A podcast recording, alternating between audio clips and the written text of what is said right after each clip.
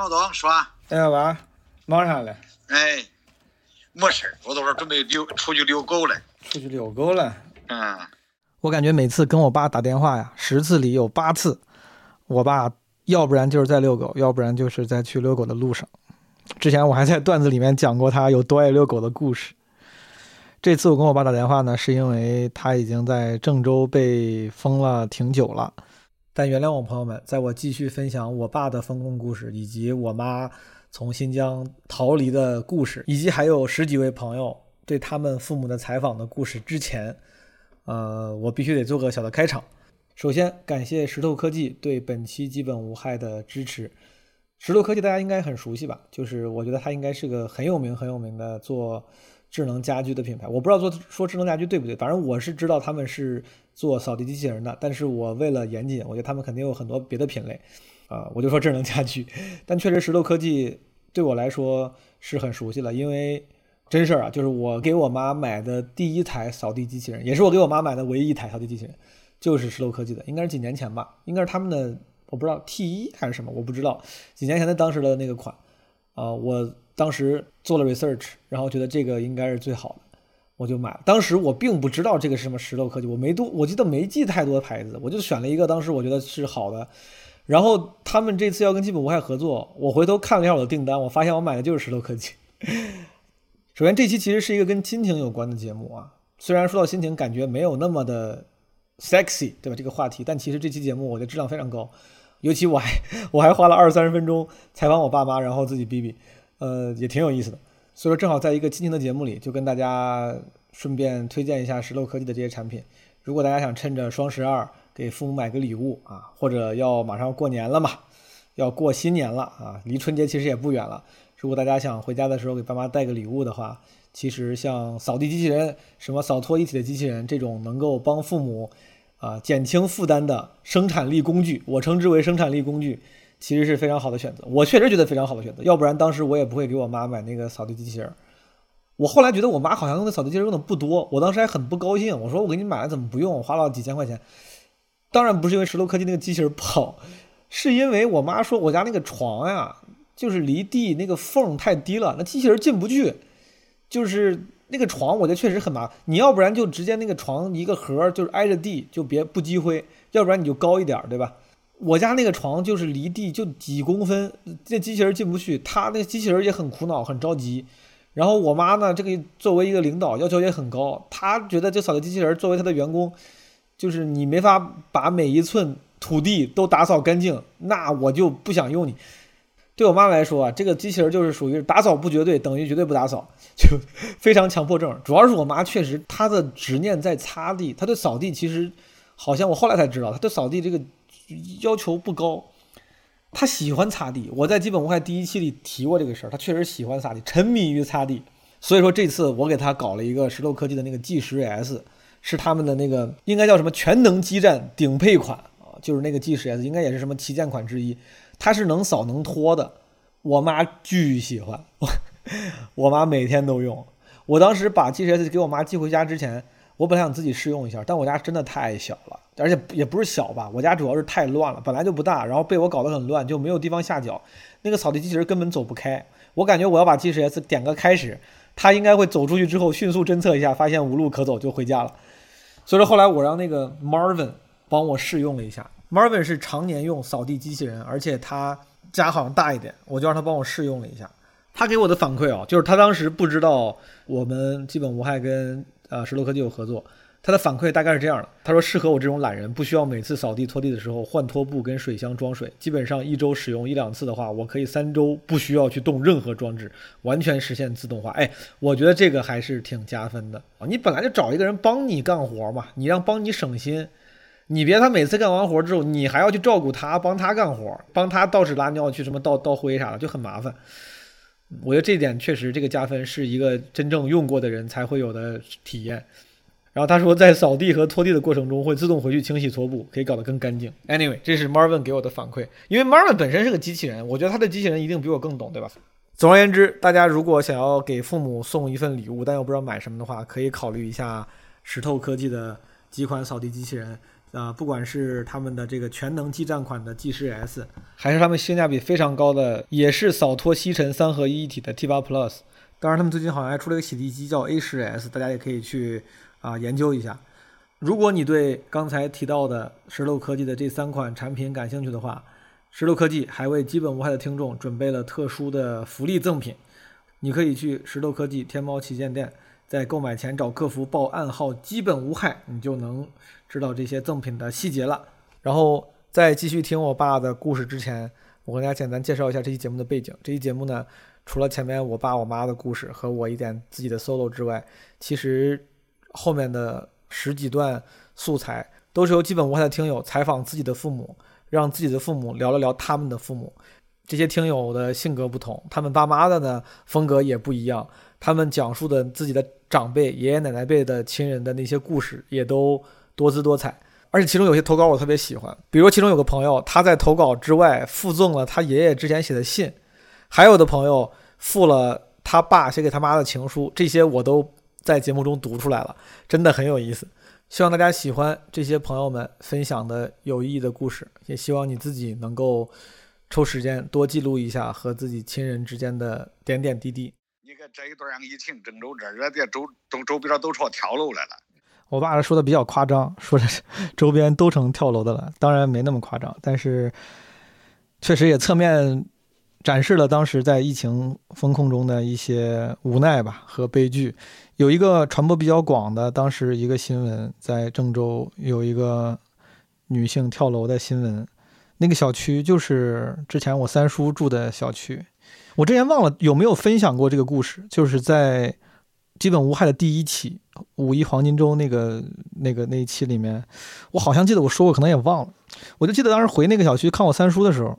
在地下车库里，因为那个小区它是一个拆，它它至少有一部分吧是拆迁房小区，啊，就是我们之前那个村子因为拆了，然后很多之前的村民，就附近几个村的村民都会在这个小区里面，之前住在平房里的有小院的这些农村人都住在了有楼房的小区里。有一次我回去的时候，在地下车库，我刚下车就发现就在地下车库里有一个老头儿，他在车库里在练。练二胡还是练那个，就是敲敲的鼓，是戏曲里面那种鼓啊，我不知道那可能有别的名字。他好像是一边在用小音箱还是手机在放着一个戏，然后他在那儿自己练鼓，就是那个戏当伴奏，他给这个戏配鼓点。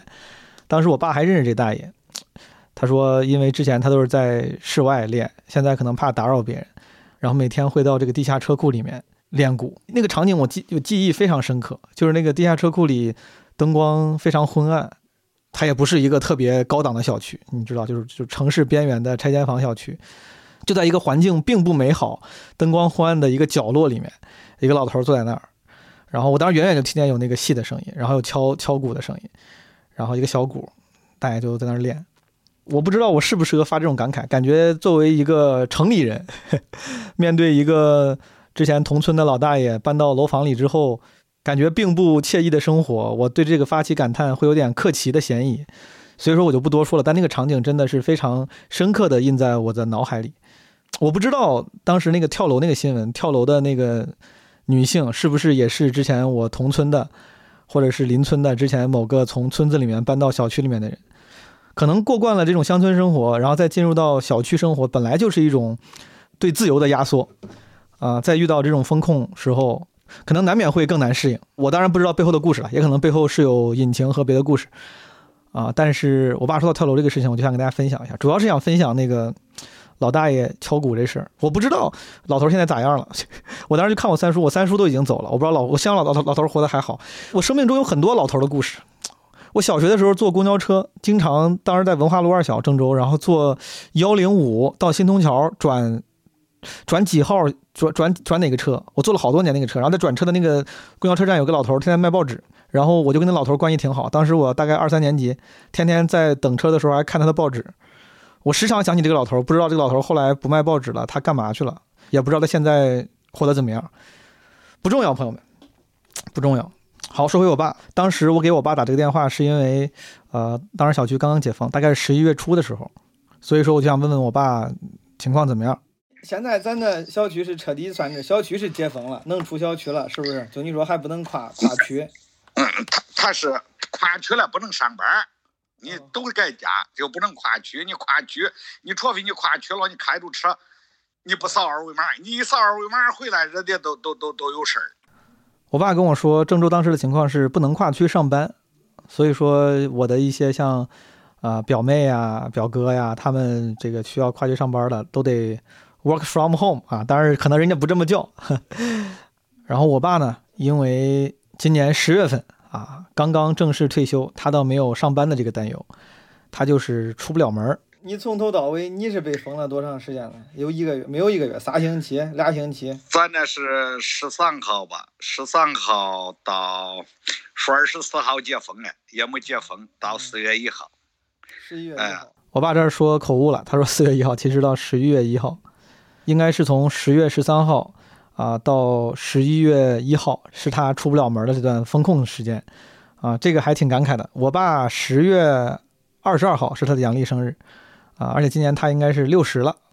我其实之前还想等我爸六十岁生日的时候，应该回去这个请他吃顿饭，找个饭店吃顿好的，对吧？在目前这个啊防控局势下，估计旅游是不可能了，但是想吃顿好的，没想到我爸的生日呢是在郑州的这个风控中过的。当时我妈正在新疆被封控，这个故事马上也会讲到。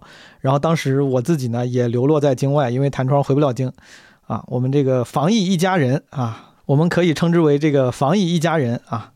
呃，这这这回郑州市弄个老刺帽，再控制不住了，越弄越多。我爸说这个老刺帽这个地方再次回归到阔别已久的河南话小课堂，这个刺帽就是不行的意思，就是很次。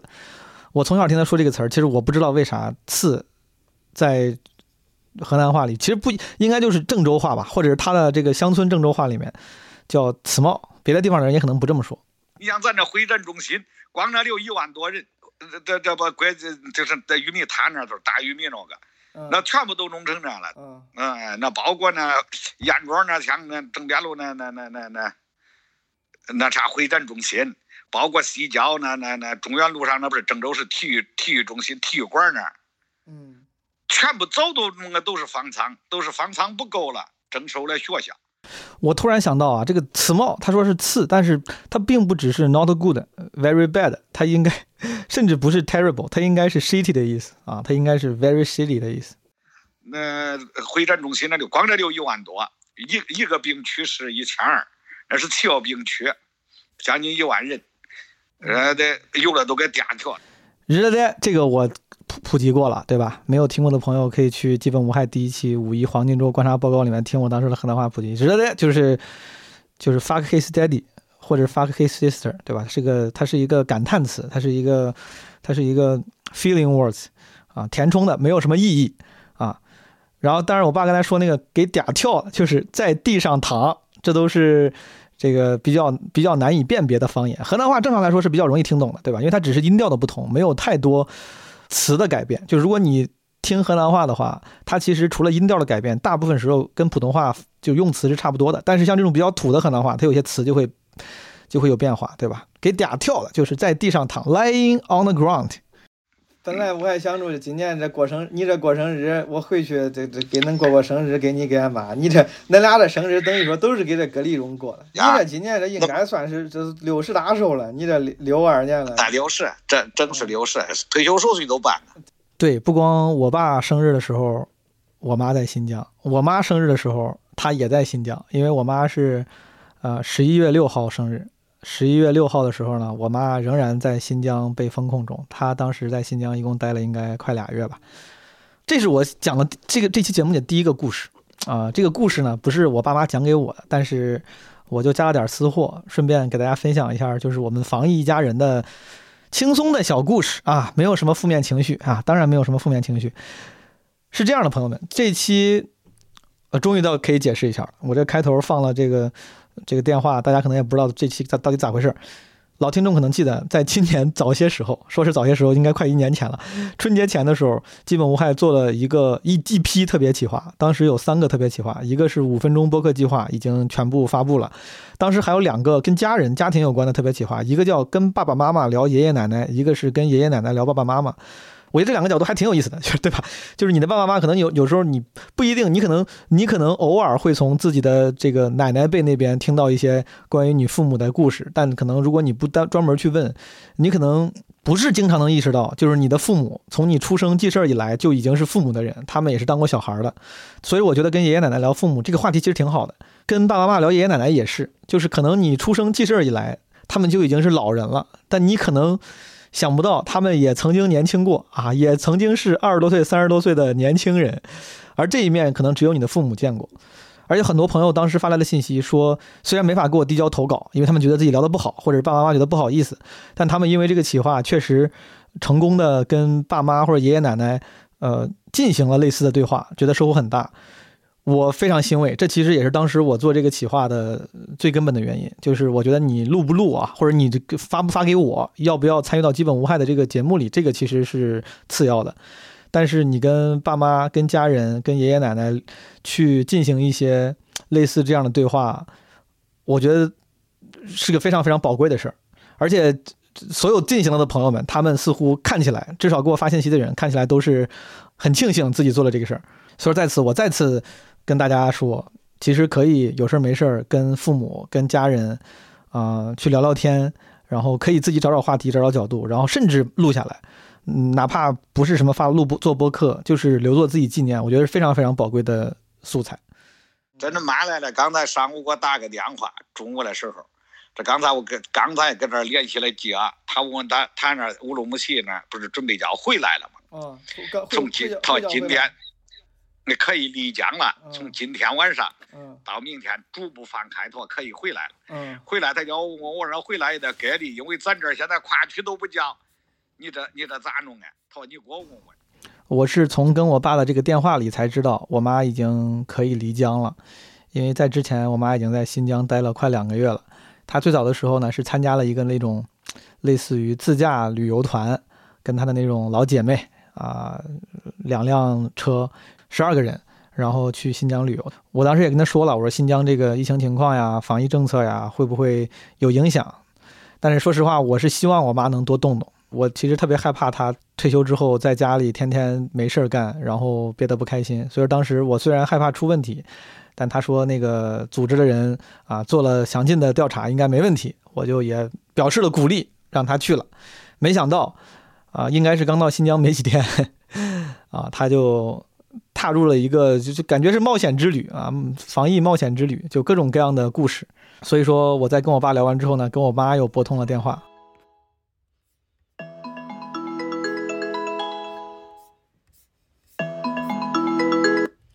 老哥，哎，老妈，哎，我听俺爸说你这说不定能回来了，快该快回来了。我们原来本来说晚上就出发了，可能现在有两个人的这个材料没通过，嗯，就等着明天可能一早出发。那你们这出疆证办出来了，还是是不是叫出疆证啊？他哦，批过了，同意了。哦哦哦，那都行。离疆证都通过，离疆证和纸质的都通过。这你这算在新疆这待了多久？这这光给新疆待了得有一个多月吧？俩月。俩月。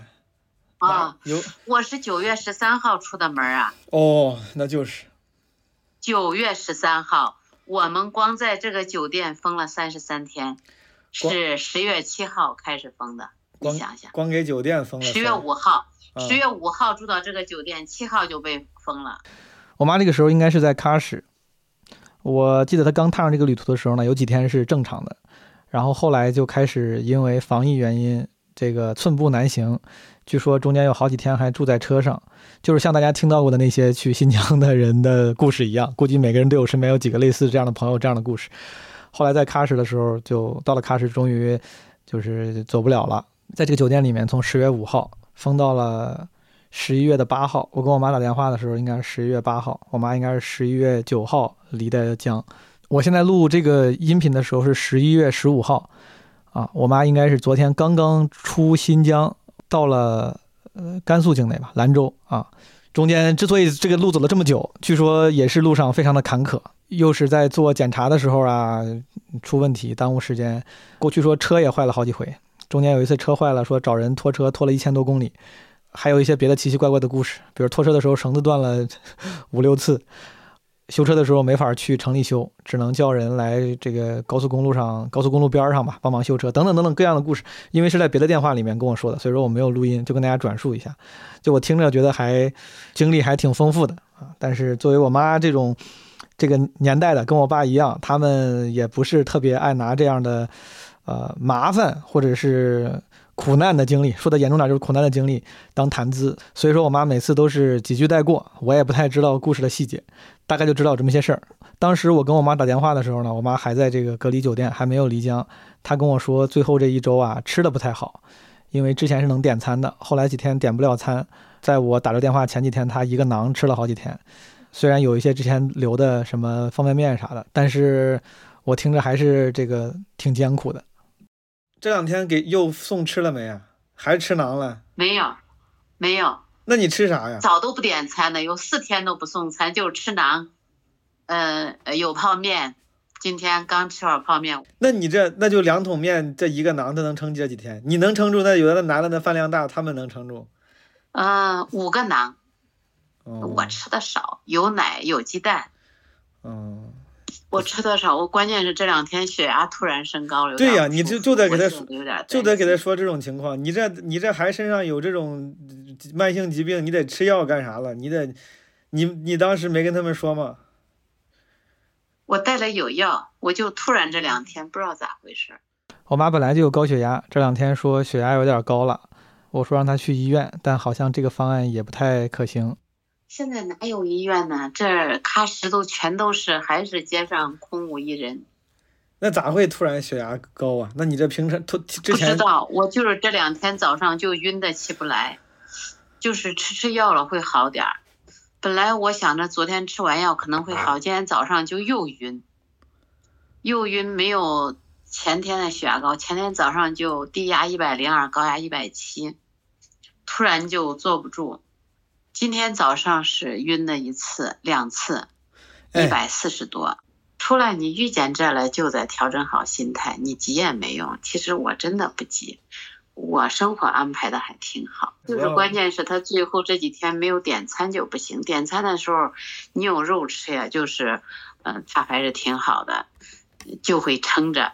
这几天不点餐了，光吃了馕、鸡蛋、牛奶，就还老饿。给这儿说说笑笑，还老饿。那你像前段都是点的排骨呀，点那个虾呀，这个也是感觉呢。你这属于是这这两天可能是可能是这个啥，你的营养跟不上了。都有关系，我估计都有关系。那我现在也不管血脂高不高，早上都吃俩鸡蛋，喝一袋奶，这个泡一小块馕。要说是这营养也够啊。可是他就没一点油水，啥油水都没有。关键是，嗯，中午就吃碗泡面，吃了我都恶心的。我本身都不，几年都不吃泡面。因为我妈本身都属于吃的少了。之前我每次回家，她晚上都不吃饭。我爸跟我妈不知道为啥，很多很多年前就开始坚守过午不食这种，我也不知道对不对的，呃，养养生原则吧。他们他这个饭量算小的，但是都说老饿。哎呀，我听着还是挺心酸的。哎呀，那你这委屈了。那你这你这回去路上，那估计吃了肯定更差吧？你这回去路上才没人送对呀，是路上也我估计还好，有时候到那个服务区可能还会有。那行，因为本身我吃的也不多。但其实这个电话打完之后，前两天我跟我妈打电话问说，其实沿路很多服务区都不开，啊，这个她想去服务区。做补给跟休整的计划，其实最后没有怎么能成型，甚至他说，一看是从新疆出来的，就很多服务区不让上厕所。嗯，当然这都是后话了。这两辆车多多少人呢？那这现在还是反正还是那那一那一一队。十二个人，带司机两个司机十四个人。嗯，那这一一队，这一下可都成难兄难弟了。这一下这一这旅游旅了俩俩月多。俩月多看的没几个景点儿，哎呦笑死！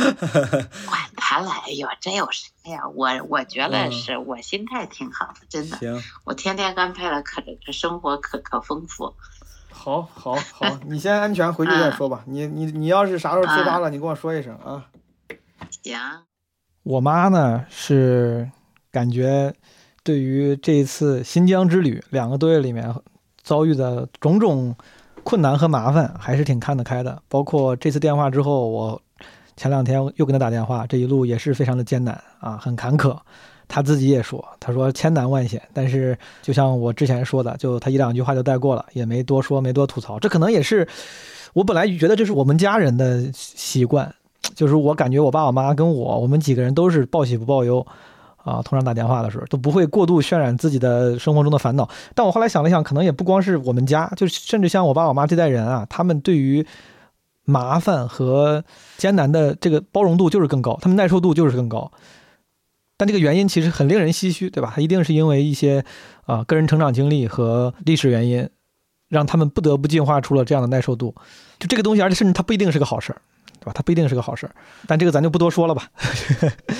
理论上，咱们当然是期望一个这个生活环境应该是一个你不必非要进化出对于苦难的耐受度，也可以开心生活的样子，对吧？咱们达成这个共识就行。这个故事是我打岔的故事，就是也想跟大家做个开头的分享。但其实呢，这期节目还有很大一部分是分享那些听众投稿的故事，因为这十几个故事可能不是每个都那么有趣，他们也都不是专业的讲述者，爸爸妈妈也都不是专业的表达者。但是我觉得这个过程是很值得呈现的，就真的希望大家有机会的话多记录一下跟身边人的这些交谈交流。我是因为不太擅长用视频拍视频，我不像那些 vlogger，我特别希望自己像 vlogger 一样随时随地都都能拍视频。我觉得视频资料肯定是更值得保存的。我姥爷在我小时候上学的时候，初高中的时候，初中就去世了。高中，高中，高中，这这东西不能记错。然后我后来就记得，只有在一个当时很老的三星的滑盖手机里有他的一张照片，当时能拍照的手机还不多。而且那个手机后来也因为找不到充电器，应该就就可能也找不到那个照片了。我很遗憾，很后悔。我觉得这种跟家人的记录肯定是越多越好。呃，后面这些故事呢，我希望大家跟我一块儿去去倾听、去观察吧。基本无害，本来就就觉得咱们可以观察各种各样的人、各种各样的事儿啊，看看别人家来自全国不同地方的人、不同性格的听众，他们是怎么跟自己不同面貌的家长去聊天的。这个观察本身就是有意义的，不管那个聊天内容对你帮助大不大。好，那让我们来听一听啊，这些故事有些是经过剪辑的，有些可能留的比较少啊，但是好像每个人都留了些。第一个叫 K K，我爷爷呢是在初中毕业之后遇上了文革，他就没有能再读高中，但由于他对文体方面特别感兴趣，他自己学了笛子，自己学了琵琶。他就打算，呃，一个人去外面跟着戏班子一起作为琵琶手去唱戏。然后爷爷由于当时跟剧团一起出去了很多年，他也去了很多风有呃风景区，所以爷爷是有年轻时候的照片留下来的。但奶奶很可惜就没有。爷爷现在退休了，但他还是没有办法放下他的琵琶，所以他即便是现在，嗯，快七十岁了，他也。会在过年的时候跟着戏团子、呃戏班子出去唱戏，但由于这几年的话，爷爷可能身体有点吃不消，他出去的频率就比较低。他现在日常常常是跟奶奶一起在家里种田。这个 K K 投稿的时候还说了一下，说他爷爷自学乐器，当了文体老师，因为赚的少，跟着戏班子去唱戏，后来为了照顾家庭，就继续做老师了。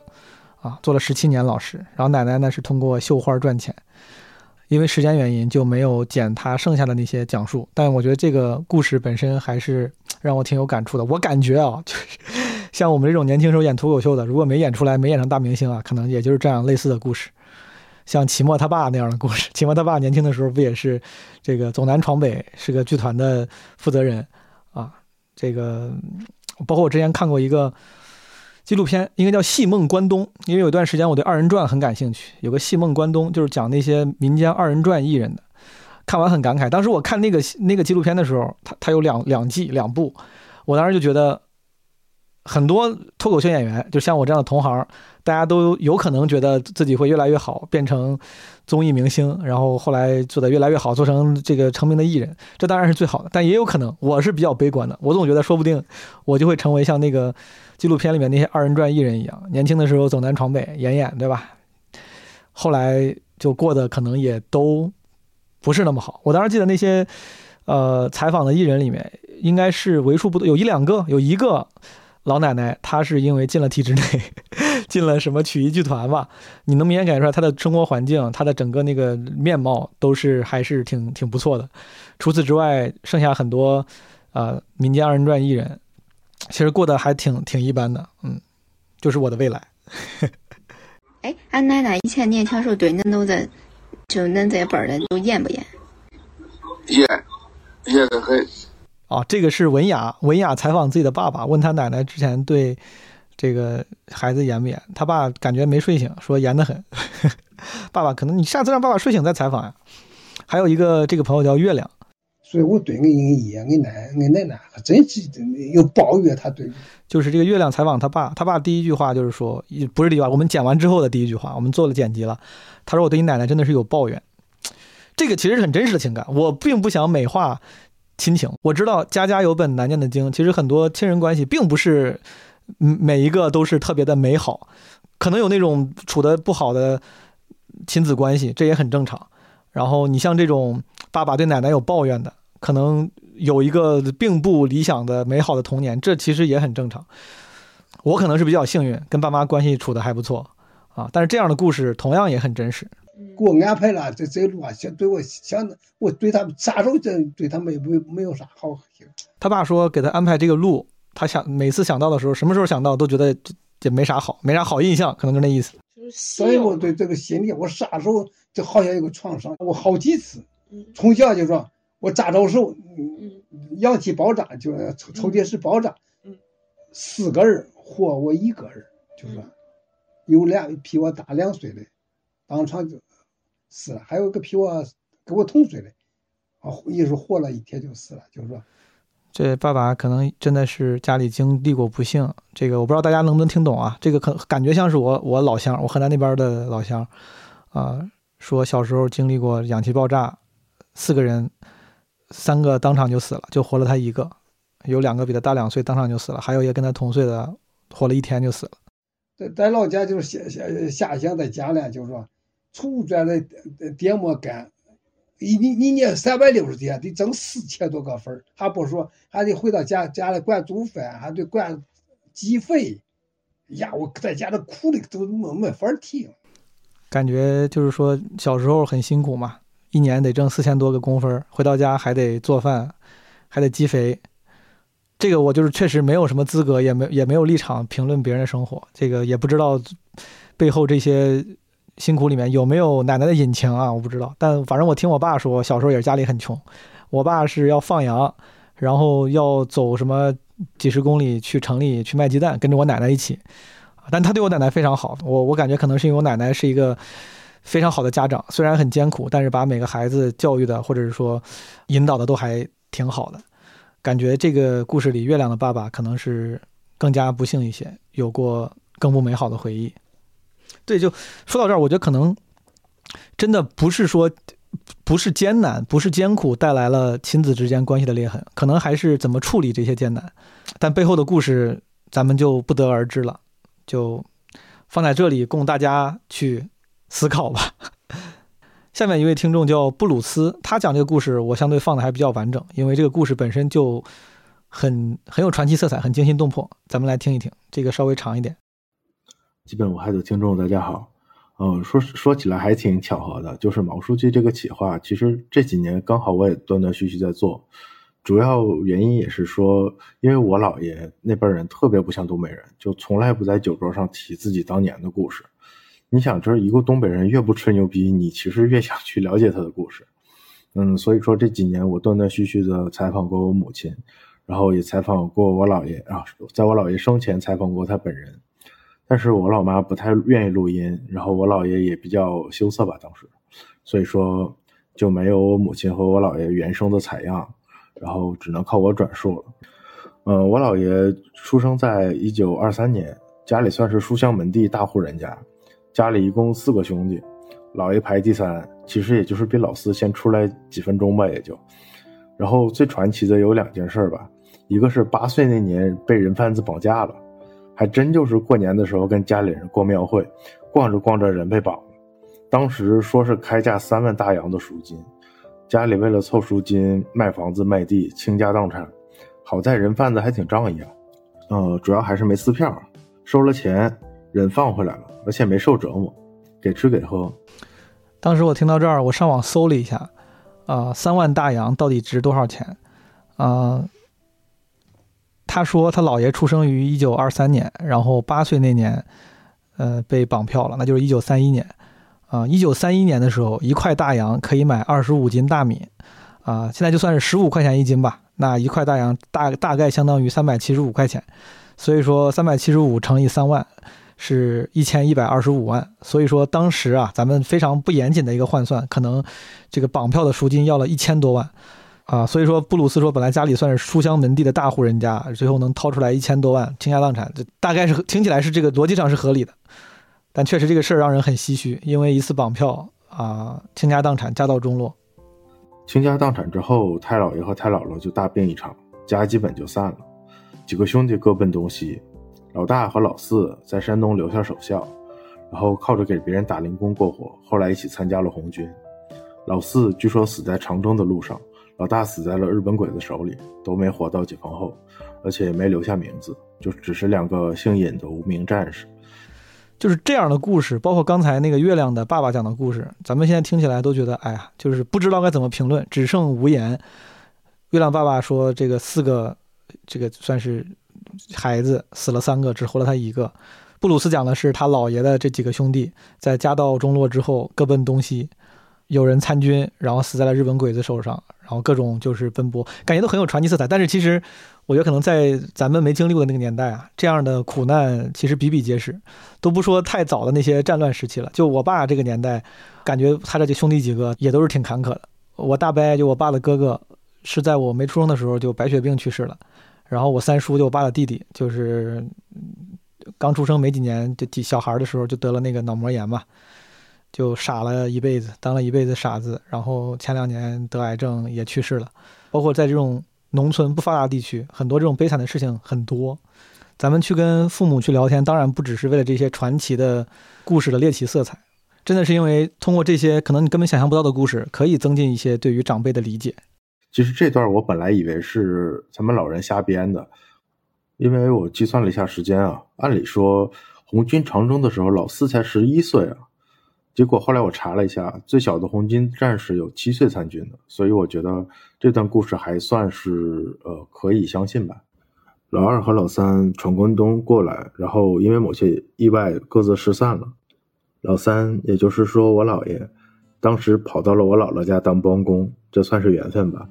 我姥姥家当时是东北乡下的一个财主，然后有几间铺子，一开始其实是当小工，后来被我太姥爷发现我我姥爷。认识字儿，而且还会打算盘，而且最厉害的是十几岁的小伙子双手能同时打算盘，然后逐渐就从一个伙计慢慢成长成一个账房先生了。这段应该是真的，因为我小学的时候学珠算，我姥爷给我表演过双手同时打算盘，而且能同时算两道题。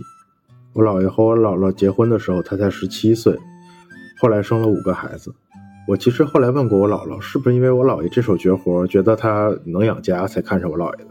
我姥姥当时跟我说：“哎呀妈呀，你姥爷当时年轻的时候可帅了，你看，才华呀，真的不如颜值有用。”我虽然之前没有什么事儿能让我得出这个结论，但是我相信你，布鲁斯。感觉在乱世的时候，才华是不是真的没有颜值有用啊？啥时候咱们要是遇到这个动荡时期的，朋友们，赶紧先整容，先健身，好不好？一百年前就是这个道理。另一件事是我姥爷本人跟我讲的，嗯，我姥爷当时由于种种原因亲历了1948年长春围城战，当时他主要是过去长春做生意，然后被困在城里面出不来了。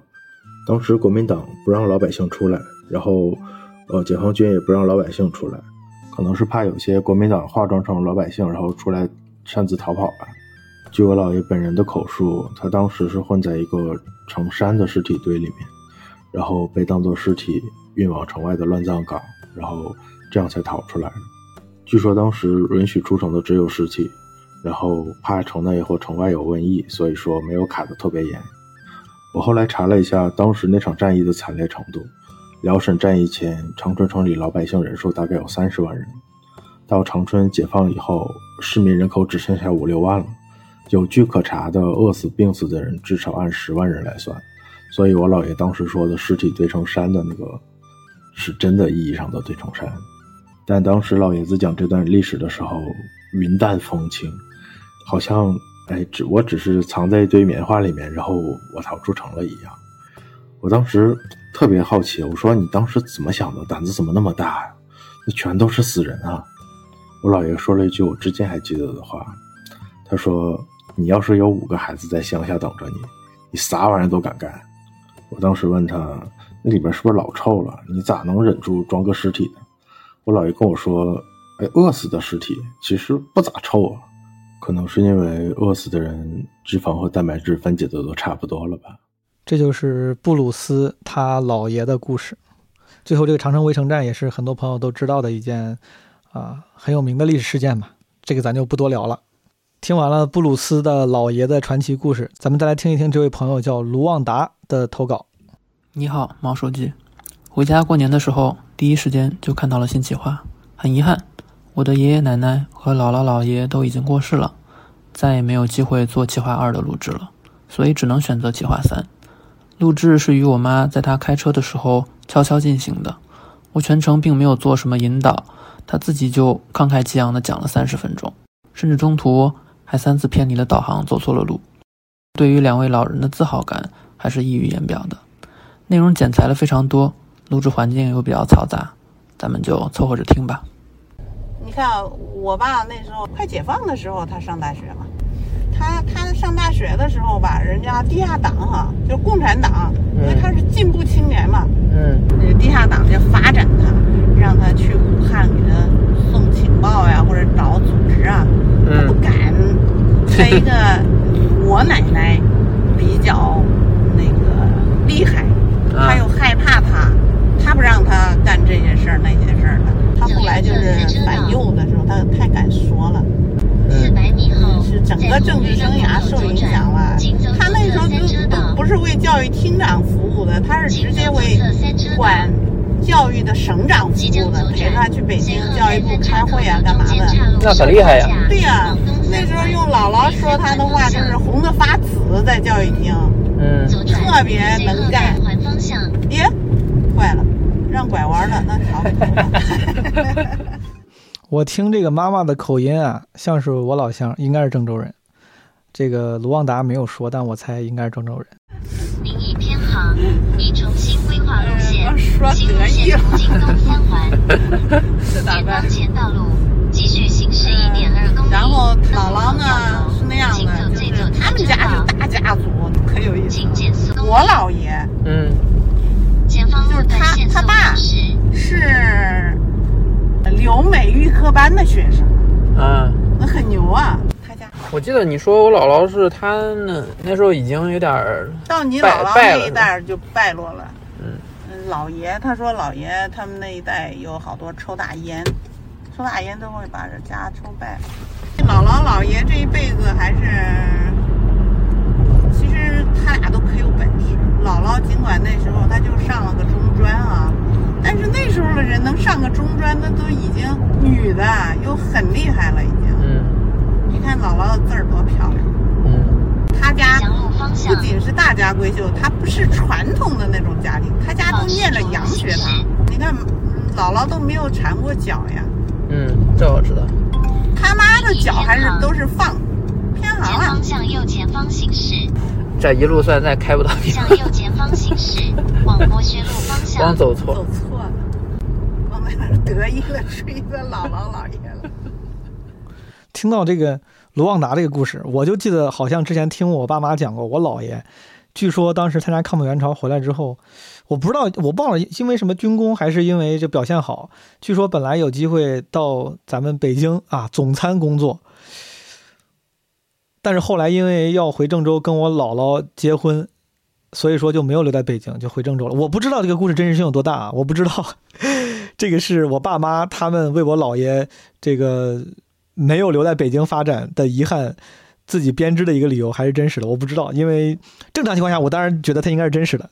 我爸妈没有必要替我撒谎，但我觉得也有可能这个所有的故事在传送中都会有一些变形，往好的方向变形。如果是真的，我就太遗憾了。我跟你说，朋友们。如果我姥爷当时来总裁，那我也是军队大院的，是不是？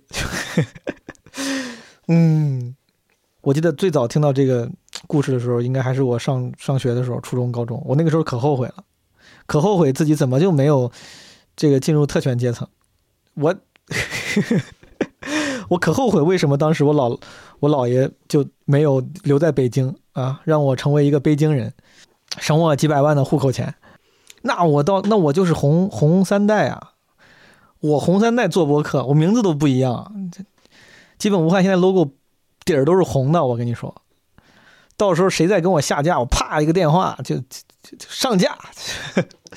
当然不，当然不能，当然不能，怎么可能会有这种特权呢？不可能的，对吧？嗯，卢旺达老师投稿的时候还还给了一个 note，说顺便补充一些背景吧。我的姥姥和姥爷都是出生在上世纪解放前的二十年代。那个作为那个时代的两位知识分子，在新中国成立后一直奉献于教育事业，这在近现代发展相对落后和闭塞的河南是尤其不容易的一件事儿。哎，你别提，太不容易了。河南最近是不是才多了点一本啊？之前一直只有郑大一个一本。我考学那时候。每每提到我的姥姥姥爷，我妈对两位老人的钦佩和自豪感都溢于言表。她曾经多次说过，想为我姥姥写本书，记录下她平凡但又不太平凡的一生。可惜机会一再错过，以至于现在再也没有可能了。我希望能通过这种形式，稍微填补下她的遗憾。这是卢旺达的这个随投稿而来的这个一个短信，谢谢卢旺达。下面这位分享的朋友呢，叫 Connie，英文名 Connie 康妮，让我们来听听康妮。最近在读陈年启的《微尘》，其中有一句话是：“读懂上一代人残缺又丰富的人生，是下一代人最基础的课程。”借毛书记的话题，跟老爸语音通话了两个多小时，有大笑，有哽咽，有家庭琐事，也有时代变迁。剪了五分钟，给我最喜欢的爷爷画了个像。供大家一笑。爷爷的标签没爸，杀狗。这朋友自己还有制作，你看，还配的有音乐和混剪，特别好。爷爷到时候听到这个该气死了。还有长得像妈，所以长得帅，唯一的好话。你们这个年龄，像我这个年龄，对父母亲的理解不一样。我像你这么大的时候没想这些，你这么大的时候你也不想，我们现在也想不起来，因为他们很时间很快，年轻嘛。我的老家在白鹿原，就是陈忠实写的那个小说里边的。陈忠实和我奶奶爷爷是一代人。白鹿原里边写到的那那些事情，是我爷爷的爸爸那一代人。发生的事情，实际上呢，你爷爷的妈，在这个你姑五岁的时候就去世了。你爷说呢，他妈去世的时候才三十五岁，就是我奶。我奶去世的时候三十五岁，那个时候你爷可能就是十岁。他过去工作，他两地分居，奶奶在农村，他在城市，他在那个地方，他也是一个人。也没有家，也没有父母。他打小，你想他妈去世的时候，他才十几岁。按理说，那每一个人要关注爷爷的时候，才发现爷爷的成长比我们要难得多，是吧？我没见过我奶，我七八岁的时候，我有印象，就是我爷带着我在西安，我在那个糖果店里边看到人家商店里边有那个糖，好像就不要钱一样，一大块。到现在我都能记得，你想我上初中的时候，在那个街道上那个为买一支钢笔啊，当时没有钱啊，但是那时候我属于比较调皮捣蛋的，老觉得那个售货员在那边说闲话，我就拿个铁丝从人家那个玻璃缝子塞进去勾人家那个钢笔，那当年是做贼呢。我坐车没有钱。我自己就拿画画画的人家那个车卖的那个票，我给人家画的那个章子一刻给人家盖个头，在那儿逃票呢，就为省那几分钱。当年就是这样的，但是现在一想也觉得不对。这个康妮的爸爸说，他没有见过他的奶奶，然后讲了跟自己爷爷去城里的故事，有点本事在身上啊。这个 康妮爸爸啊，确实不对啊，咱们这价值导向是对的，偷东西啥的，什么坐公交车不买票。不对，但他他拿个铁丝一勾就能勾出来，然后那个他他票上他说他自己能画个章逃票，这还是有点本事在身上的，有点 street smart 的，厉害叔叔。那你想我们我现在的为啥我是想起爷那次跟我说，说是他和你奶，你奶奶背着一百多斤的棉花，从咱们老家要走到对面原上这个地方去卖。我说怎么可能呢？我现在都背不动一百斤，也走不了这么长路的。爷说是，那我们从山里边，他跟他爸扛着木头从山里南山里边到城里边来卖木头。那过去年轻人他们就是干这，他那时候那就条件就是那。但爷爷就是对狗不好，把豆豆弄丢了，把多多给卖了。对狗是那个态度，然后对自己呢也是那个态度，对。子女也是那个态度，比狗要强多了，对吧？带到人群里边，就跟那吵吵吵。那天跟你姑还吵，你姑在家里边还吵，不来，永远都不要来了。那那你爷跟你大姑呢？就像我跟你这样小时候，因为他爷爷都本身是一个没妈的孩子，就是爷爷感觉是一个没有感情的机器。没有感情的机器是为什么成为这一个没感情？因为他没有感情，他妈去世早，他就没有缺乏这种家庭的这种依靠，他性格就变得比较。但是你妈这个性格为啥这么糙？咋又燃到我妈了？这个考你爸爸也，考你爸爸也就正聊着自己爷爷呢，突然，但你妈的性格为啥这么糙？叔叔，你这是真不拿自己当外人。行吧，希望希望康妮妈妈听不到这句话。确实，这个因为成长经历如果过于艰苦的话，你就不得不进化出坚韧的性格。我觉得我爸可能也有一方面这个原因。记得我家前，他不是我爸爱遛狗，他特别喜欢那个狗家那个狗毛毛。有一次毛毛丢了，他不想显得这个事儿好像很严重，他可能是觉得如果因为一条狗丢了，显得特别。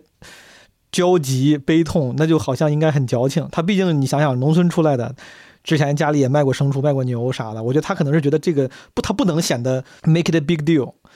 他当时就说：“他说不行，找找吧，找不着就算了。”他一边这么说，一边啊，从来都不咋会用手机的人，又是发朋友圈，又是做海报，然后去做那个就是找狗那个启事，就是去印。然后一边这个面目严肃，感觉这事儿没事儿不重要，然后一边很用心的找，当然最后找到了。我觉得这这一代人，当然可能再往上的那些那个爷爷那一代人，他们对于生活的那种坚韧，感觉感情的不敏感，也是不得不进化出来的。好，听完康利的故事，我们来听一听下一位投稿的朋友，他投稿的名字叫周仍荣，仍然的仍，绒毛的绒，呃，毛茸茸，这这个绒毛的绒。就是草字头一个耳，因为他跟那个绞丝旁那个会分不清，对吧？周仍荣，以前外公是不是算命的？不是叫算命的，那是科学，那是他 通过那个干地支，就是中国的。不还是算命的吗？实际上，你你说算命太俗气了，好不好？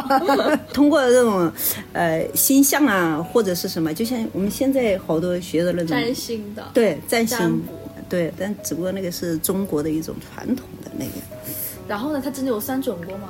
那当然了，可厉害了！你外公，他就通过你的出生年月啊，就是就是，我觉得感觉跟现在的那星盘有点像吧，但是算的真的挺准的。比如说哈，因为在在农村嘛。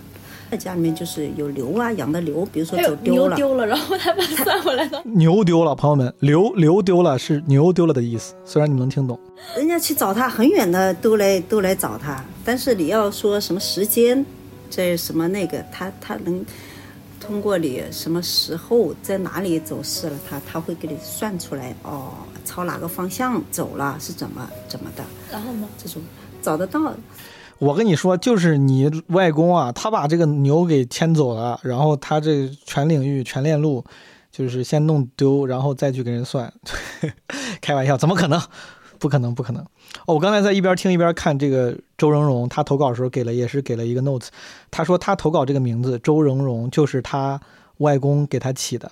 他就是这这不是他的本名，但是这个他用的这个名字可能就是外公起过的名字，最后没有用这个当大名吧？啊，他说他。对外公没有什么特别的印象，因为在三岁的时候就去世了，在他三岁的时候就去世了，不是在他外公三岁的时候。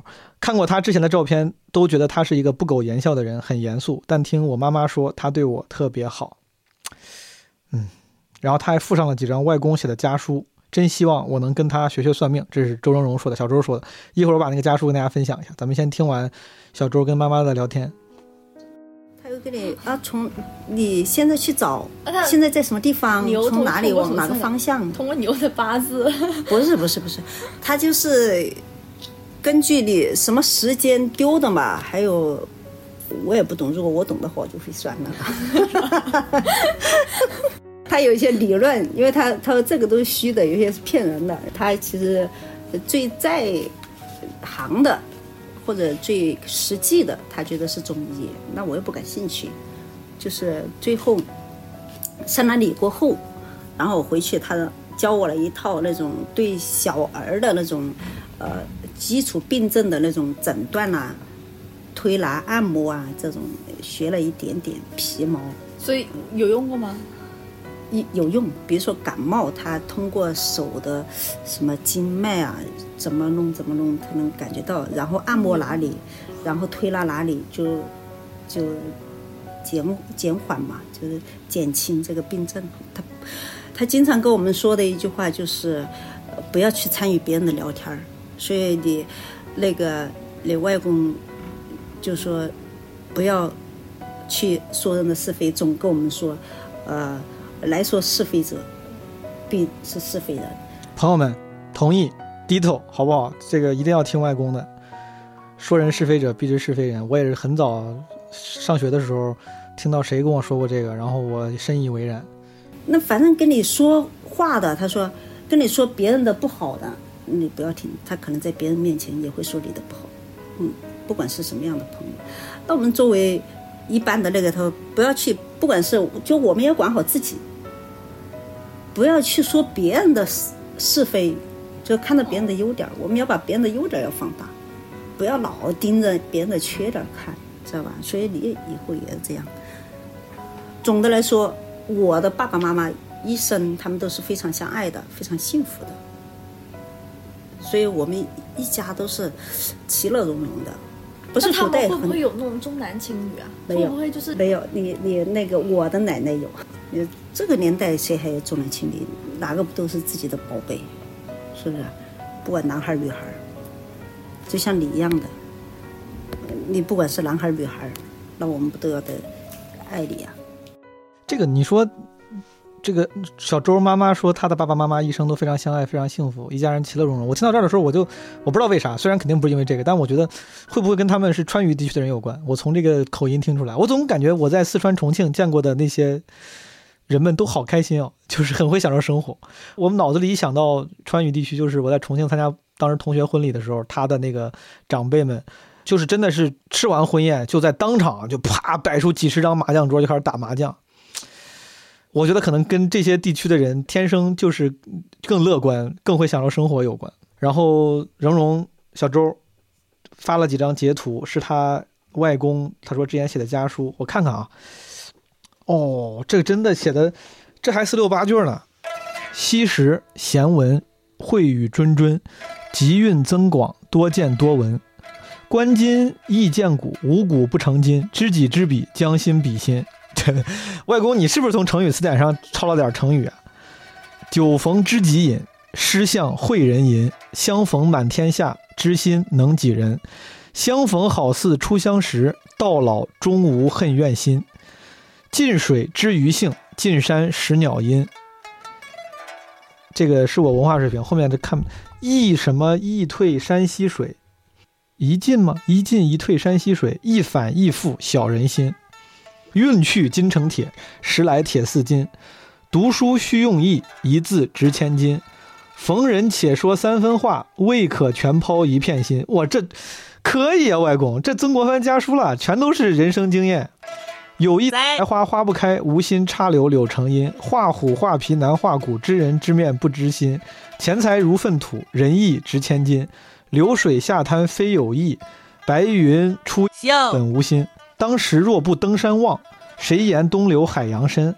路遥知马力，日久见人。写过了，路遥知马力，日久见人心。哥，是不是写过了？可能没写，我不好意思，我记错了。这主要是都太押韵了，我押押过这个韵了。路遥知马力，日久见人心。两人一般心，有钱堪买金；一人一般心，无钱难买真。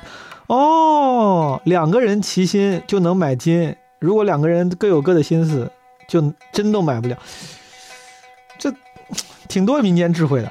相见易得好，久住难为人。哦。马行无力皆因瘦，人不风流只为贫。外公，你这说啥呢？你这写家书，你写家书跟人说这干啥啊？马行无力皆因瘦，人不风流只为贫，就没钱你才不风流呗。饶人不是痴汉，痴汉不会饶人。是亲不是亲，后面还有一页啊。是亲不是亲。好，这新开一页，新开一页，好像跟刚才那个不是一页。刚才是第一页，这是第三页。看看第三页啊，第二页不知道为啥我这儿没有。责人之心责己，恕己之心恕人。守口如瓶，防疫如城。宁可人负我，切莫我负人。宁可人负我，切莫我负人。哦，还是比较慈悲的。我以为是曹操那两句。再三须慎意，什么莫欺心。虎生犹可近，人熟不堪亲。哎呀，这真是，真是民间毒鸡汤。虎生犹可近，人熟不堪亲？朋友们，来说是非者，便是是非人。远水难救近火，远亲不如近邻。这老爷，你要现在有点这劲儿，我跟你说，德云社里有你一个位置。这这这这词儿真的挺多的，都是智慧。呃，有茶有饭，什么兄难？有茶有饭，啥兄弟？极难何曾是近人？我看不太清啊，这个我也没文化了，可能本来我应该知道这些民民间谚语的。友情似纸，什么薄？友情似纸张张薄，世事如棋局局新。山中也有千年树，世上难难逢百岁人。立威修负重，言轻莫劝人。哎呀，太扎心了！言轻莫劝人，我天天还在那叭叭叭，博客里在这叭叭呢。行，老爷，我知道了。无钱修入众。遭难莫寻亲，没钱就别去找人玩了。遭难莫寻亲，哎，平生莫做皱眉事，世上应无什么耻人。呃，逝者探之宝，如为席上珍。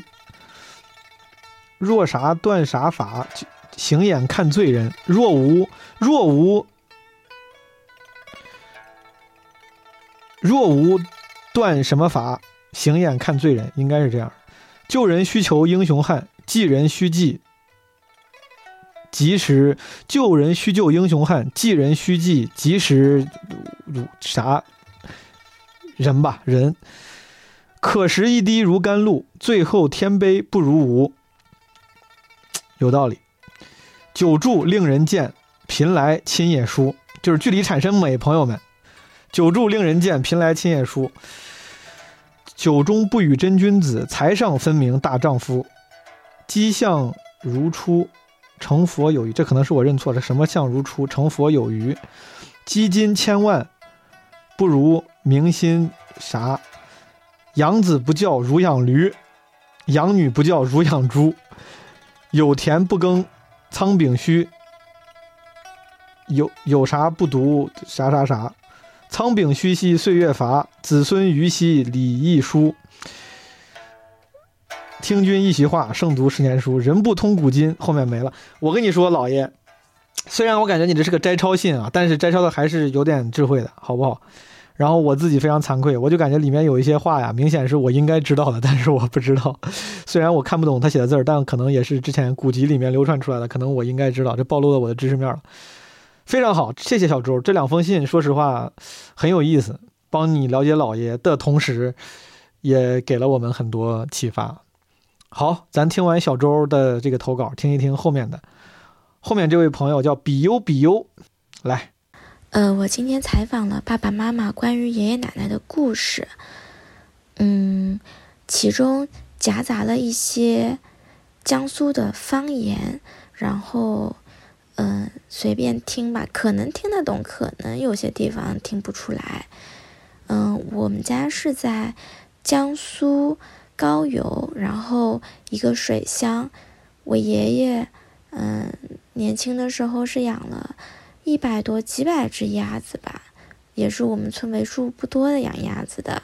而且我爷爷的身份还挺特殊的，他是入赘到我们家的，然后姓也改成了我们家的姓。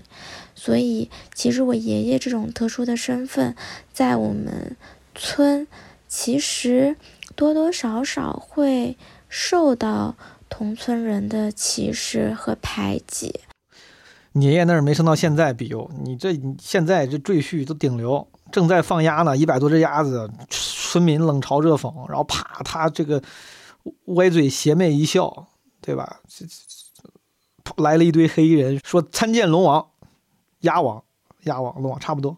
我和我爸妈在聊到最后，嗯，我们家怎么盖房子这件事情上，聊完后都泪目了。原来我家的房子是爷爷奶奶因为分不到，嗯，生产队里面的地基，在一块青菜地里面，他们花了一个冬天和一个春天，一百天，然后，嗯，去很远的地方去。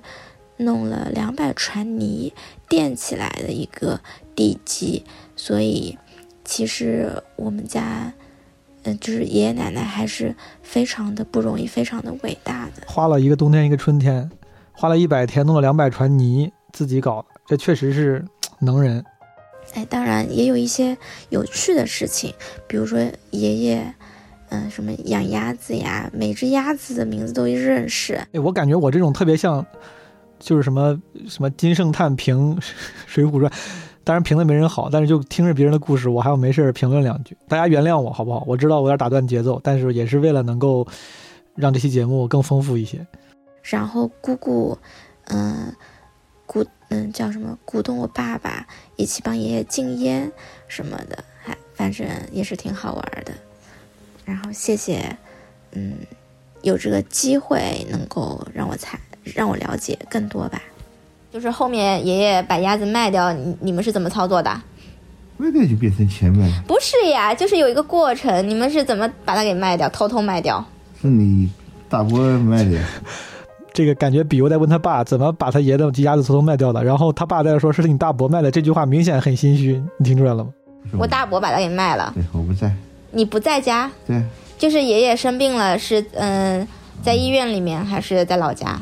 在家里面，在家里面，然后他也看着他卖的卖掉呗，他反正不行嘞，嗯，那看毛病去了呗，嗯，看毛病肯定不能养了咯，哦，卖给人家，他会难过吗？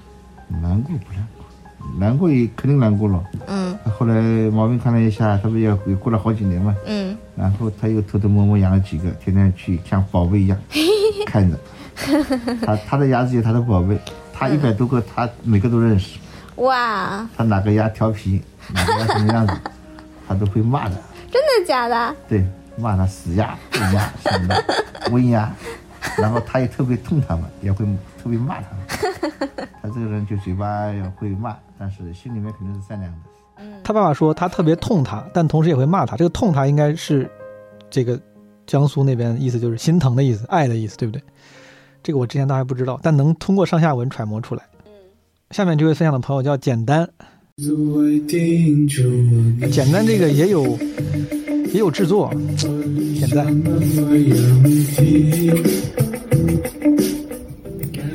毛书记好，大家好。在过年期间呢，和爸妈坐在一起看电视，也顺便聊了一下天，有一些关于爷爷奶奶的，也有关于外公的，他们都是我家里已经去世的亲人。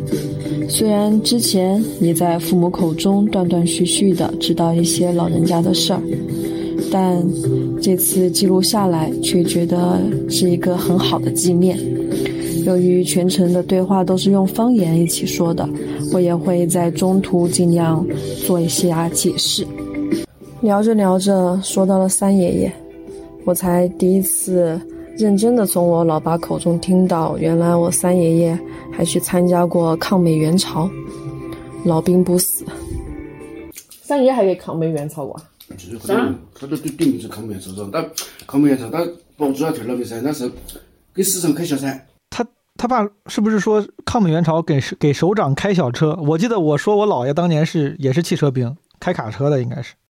嗯，他等到自己想动了要拉下车，要开到另一个吃吃到个吃到吃吃到个嗯青果市场。嗯，他是对的个人是，你看这这是是你的吃到吃他的吃吃到这是子。我一句都没听懂，但是这个情绪还是可以传递的。我感觉他爸的意思就是这这哈很危险，就是很危险。跟我上面这儿话和他关到了，你一脚对着他头，朝到外向一跑，就当时就要跑出去，好没。下了车就跑，十米跑十米都没来。跳眼过来看，啊车子成堆灰，都直接都都直接飞机炸，但我技术。车子被飞机炸了，是不是？车子爆炸了。不是，就就就就就炸弹轰炸了。炸弹轰炸炸成堆灰。这应该是我三爷爷在战场上一个死里逃生的故事。呃，我相信这段应该也是我爸爸从我三爷爷的口中听来的。不是你简单，你既然要加评论，你就翻译一下呀！你光说是个死里逃生的故事，什么故事？你 你这说完我还是不知道，只能靠我的翻译，对吧？就是很危险，死里逃生了。嗯，我想，当一个人离开这个世界的时候。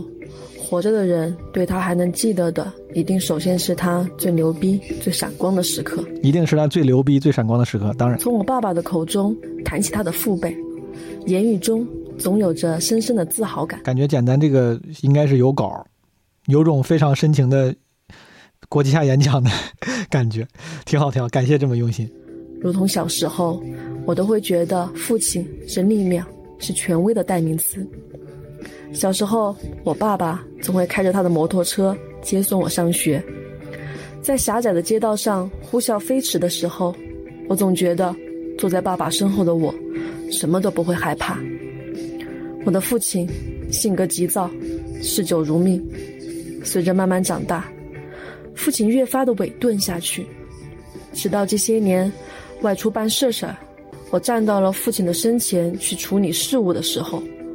我才真正的懂了，那个曾经让我躲在他的身后，为我撑起一片天的爸爸，真真切切的老了。过年了，年味虽然淡了，但是陪着父母吃饭、看电视、吹牛，变成了我现在唯一能和爸妈一起做的事儿了。最后就给大家拜个晚年吧，祝愿我们爱的人都身体健康、平安喜乐。我我我错了，我听到这个简单说给大家拜个晚年，我就意识到我这个拖更拖了多久。是这一期啊，这个是春节前的春节前的企划，然后大家都开始拜晚年了。没事就当是个早年吧。祝大家二零二三年春节愉快，春节愉快。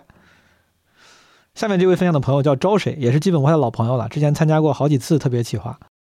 姥姥年轻的时候，姥姥特别好看，就是当时在就是在我奶奶家那一条街上，那就是老李家这个大儿媳妇，呢就是就是天仙一样哦啊。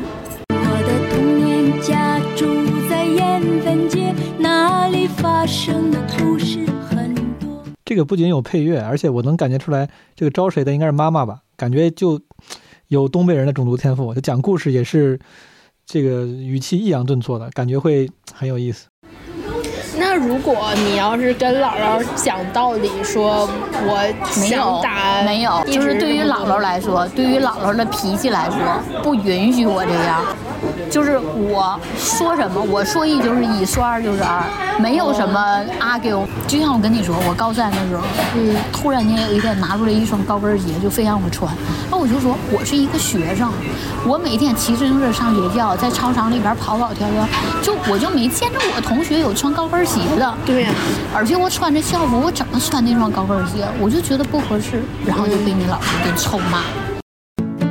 大人们在忙碌的活着，我最爱五分钱的糖果。我们姐妹三个是爸和妈的欢乐。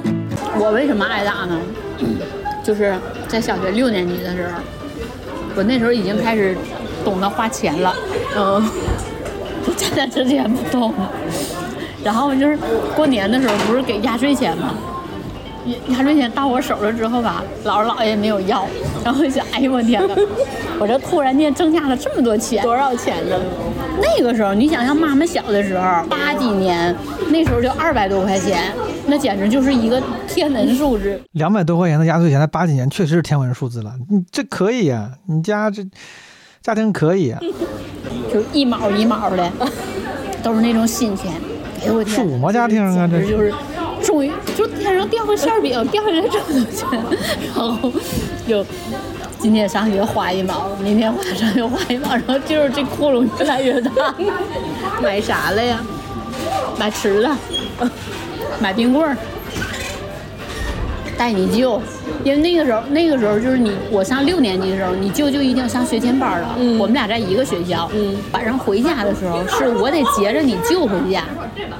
这一路吧，合作社卖冰棍儿的，而且就带着你舅就疯，带着你舅玩，然后就是今天一毛，明天一毛，那钱不尽花呀，一花就没，然后这大窟窿就堵不上了。等着有一天，你姥跟我说说的那个。把那个压岁钱交上来吧，完了这窟窿太大了，堵不上了。然后，然后回家收拾个小包，把衣服装一装，但是你就离家出走。这个也太萌了，上我姥家去了。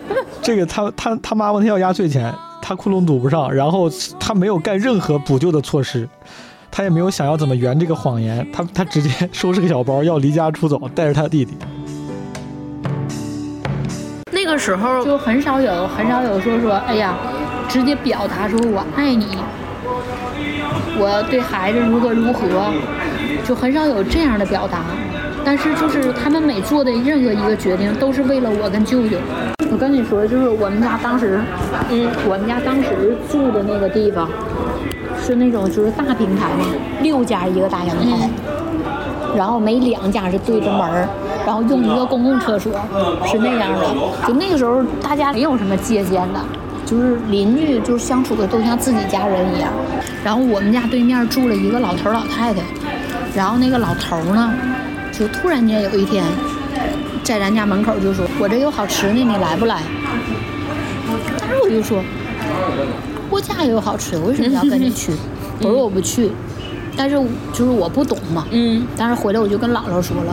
然后就转转身，姥姥姥爷就找房子就换房子，就把房子给换走了。但是从来没跟我说过，嗯，从来没跟我说过。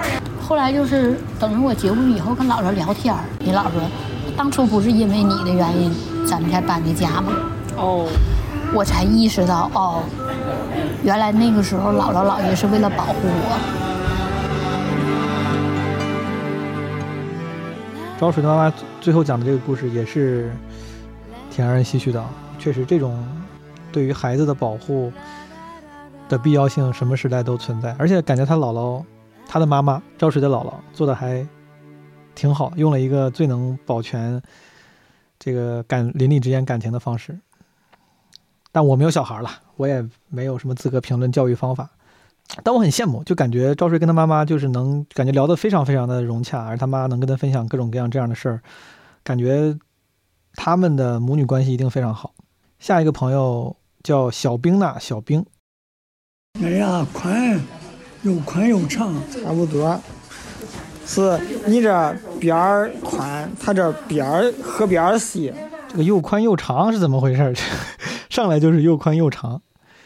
Chris 老师，是不是？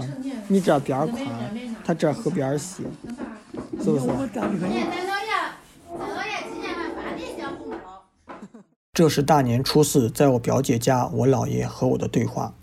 等到今年夏天，我姥爷就九十二岁了，他永远比我大六十岁，大一个花甲。我对我姥爷了解的不多，只知道他年轻的时候当过兵，退伍之后在村里当支书。他眼睛不花，耳朵有点背。至于我的外婆，在我很小的时候就去世了，所以更没有什么记忆。从我表姐家回来的路上。我尝试和我妈聊起我的外婆。呃，俺婆的娘家是岐山的。哦，娘就是就是父母的意思，是不是？啊，对呀。那俺娘家跟俺娘家不是江津岭的。哦哦哦哦哦哦。岐山，那俺咋个认识俺姥爷了？你那你都不知道，俺姥爷年轻事儿你就不知道是不是？那我会长，你要看么我的我会长。谁最大？这一看也是我河南老乡。俺这大爷最大。大舅，你大爷最大，你大爷跟俺是。同母异父，俺婆还是二婚，跟你姥爷是二婚。那怎么他那个大爷和这个小兵的妈妈是同母异父。我就印象可深。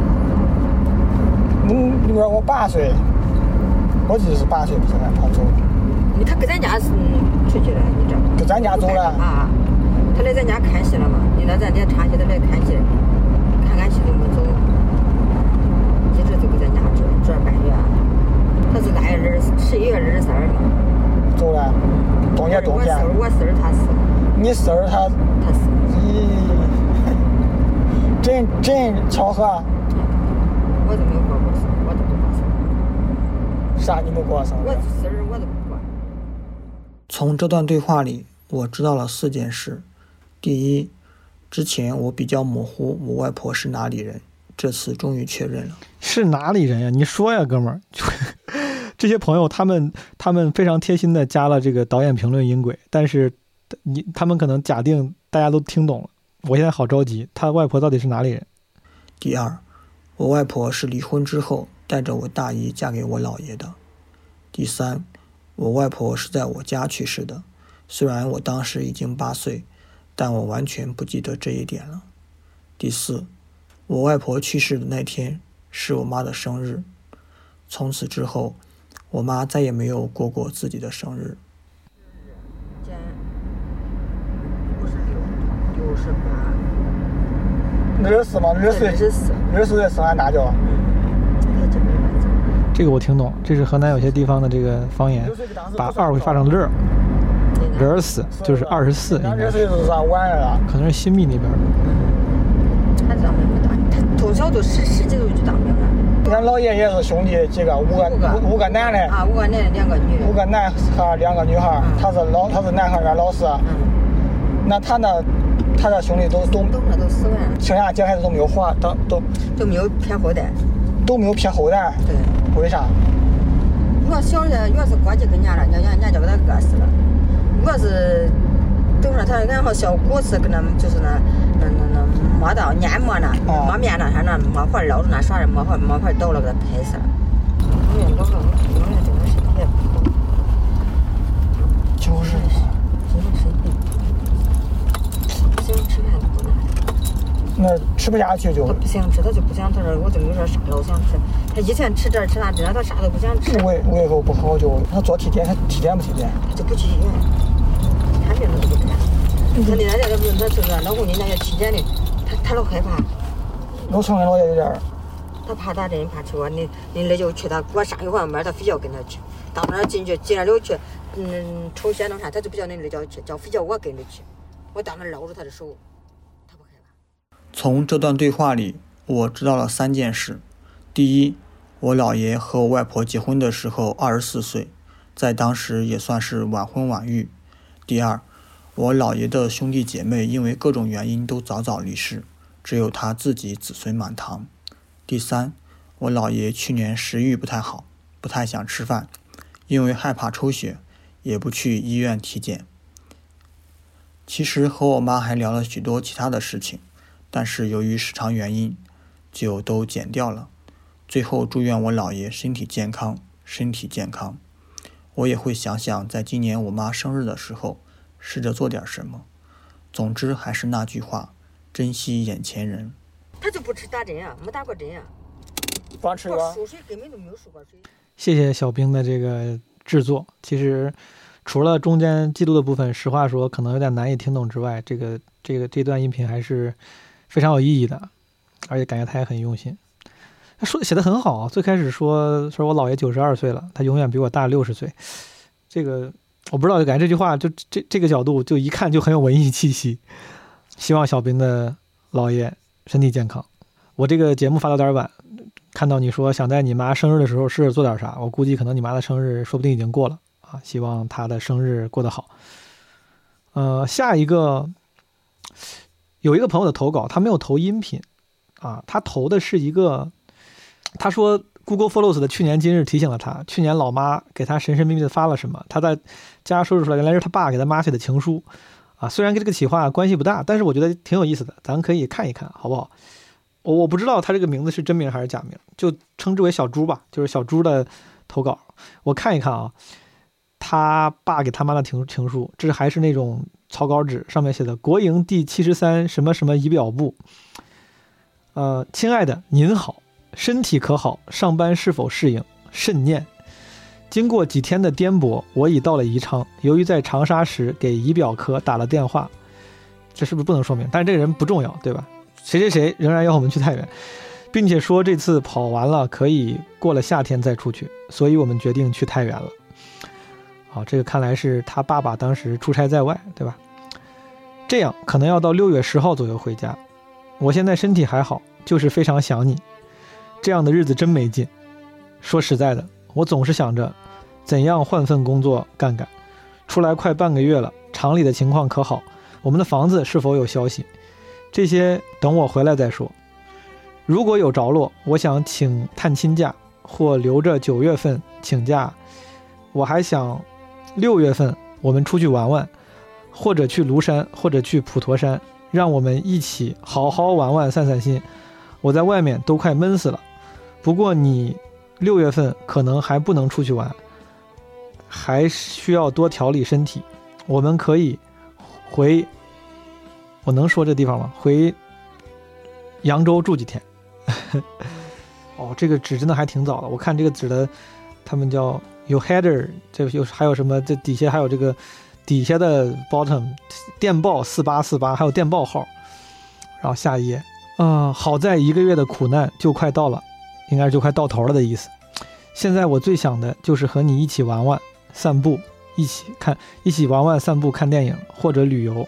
这几天我身体还很好，就是头发长了，外面的夹克和裤子都很脏了。我在太原洗了一次，我的好妻子，你看我在外面还行吧？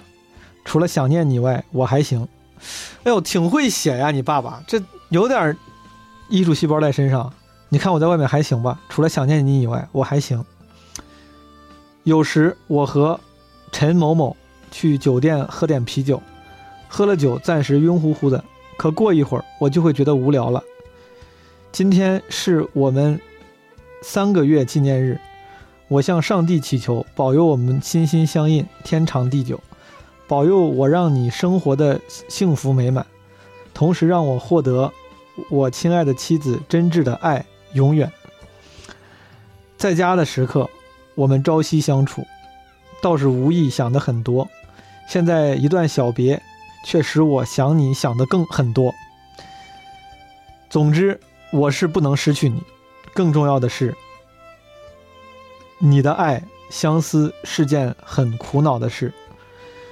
有时心都心都焦了，但双相思却又不比单相思，前者有意义，而后者却无意义。鸟能展翅高飞，人却不能自由。哇，这是预预跳预言家了，这是啊！鸟能展翅高飞，人却不能自由。啊，多么想生出翅膀，飞到你身边，吻你，拥抱你，亲爱的妻子。你身体全恢复了吗？为了什么什么？你要为了我们的家还是啥？为了什么什么？我真没看清。你要加油努力。我在外面常下馆子补充补充。什么什么？说这这什么？为了我们一定我们我也要保护好身体。好，这个就发了两页没了，很好，小猪。就是希望你原谅我把你爸写的这个情书，这个规避掉敏感信息之后读出来了。但是我觉得。很羡慕，很羡慕你的爸妈有这样的感情，很会写，很会说。这个小猪当时发来的时候还说“马文新年快乐”，就是给我们的基本无害的管理员 Marvin 发的。虽然你已经属别人了，哈哈哈哈哈。希望你新年运转正常，头不再变大，即使丧，是仍然功能强大。谢谢，谢谢小猪。好，咱们再来听一听下一位朋友叫捉鱼分享的。外公是在我十岁的时候就离开了。这次跟我妈的聊天，可能是从那时开始十几年之后，我第一次尝试去了解一些我外公过去的事情。因为我小时候把我的外公是都称作爷爷，所以以下聊天里提到的所有的爷爷，其实都在称呼我外公。外公是一个什么样的人外公？性格挺好。做鱼的妈妈好可爱哦，这个声音。耐劳啊，知道吗？哎呀，以前小时候不像现在，以前小时候父母都要赚打工赚钱养养两个小孩子，你说也要。爷爷的时候一个人不是要养三个人，你说辛苦不辛苦了？就是了。然后也是很顾家的一个人吧。然后对阿姨跟我都对妈妈跟阿姨都很好啊，很有耐心。嗯，反正爷爷人挺好的，自己舍不得吃舍不得穿，舍不得吃，反正很疼小孩了就是了。你你对爷爷的印象是怎么样的呢？不知道为什么，我总觉得印象里他总是很严肃。爷爷会严肃吗？还好啊。嗯。不是都是嘛？当然爷爷还不都是这样子，不是你印象那种，你感觉那种历史里很慈祥那样子。他没有性格就是那样子。其实他他很关心小孩子，总不关心你们。哎呀，做事情都是不关心你们的。他自己他能帮我们做，他都是亲力亲为，知道吗？这个也是对一个小对孩子的一种爱的一种方式。那外公以前会骂你吗？那肯定小时候都会被父母骂了，会呀？为什么不会喽？那你还记得他为什么骂你吗？就是以前不爱做事情嘛，不爱做家务嘛，知道吗？他妈妈说话真的好可爱啊，感觉很有意思。是福建那边的，对不对？我现在想过去，我也挺后悔的。怎么说？就那时候没，也没有多关心小外公。那时候你小啊，你很小啊，没什么后悔的，你人人老生老病死，这个是命中注注定的，没什么好后悔。感觉到后来妈妈有点哽咽了，这个感觉捉鱼跟妈妈的关系也很好，而且妈妈对于他叫爷爷，应该是姥爷吧，我猜，他们那边是不是叫爷爷？我不知道，就感觉妈妈回忆起这个呃外公的时候，感情也很深，很深情。好，最后一个分享的朋友叫佳玉，也是基本无害的老朋友，这个 ID。有些朋友可能也很熟悉，参加过之前的企划，来听一听佳玉的故事。Hello，基本无害的小伙伴们，大家好，我是佳玉。这次投稿是和我妈妈聊聊她的妈妈，也就是我的姥姥。我妈妈是家里最小的孩子，我的姥姥姥爷一共有四个孩子。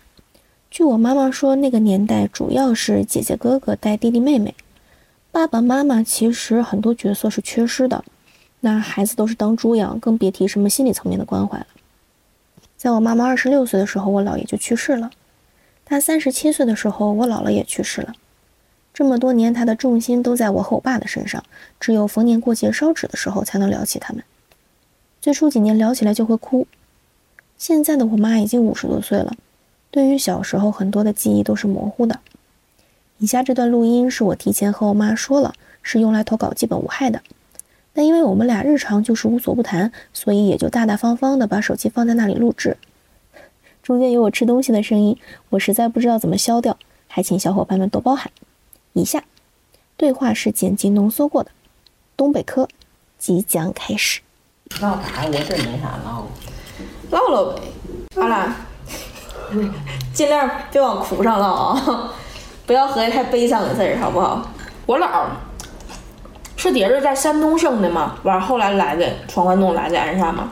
嗯，那其实也挺厉害呀，跟咱现在上北上广不一个感觉吗？嗯，你姥爷那才多大？才十多岁就就就上这边来了。我姥跟我姥爷在家庭氛围上也没给你什么正面的影响啊，你怎么这么会爱人呢？你怎么这么会说话呢，佳玉？我，哎，你看这个佳玉会不会聊天？他说刚开始他欲扬先抑，他说我姥爷的家庭氛围上也没给你什么正面的影响，你怎么这么会爱人呢？这，哎，我太羡慕了你们这个聊天的路数。我会吗？我感觉我所有爱人的方式都是跟你学的，是啊，就是我怎么也不咋好啊，就是怎么去体贴入微的关怀。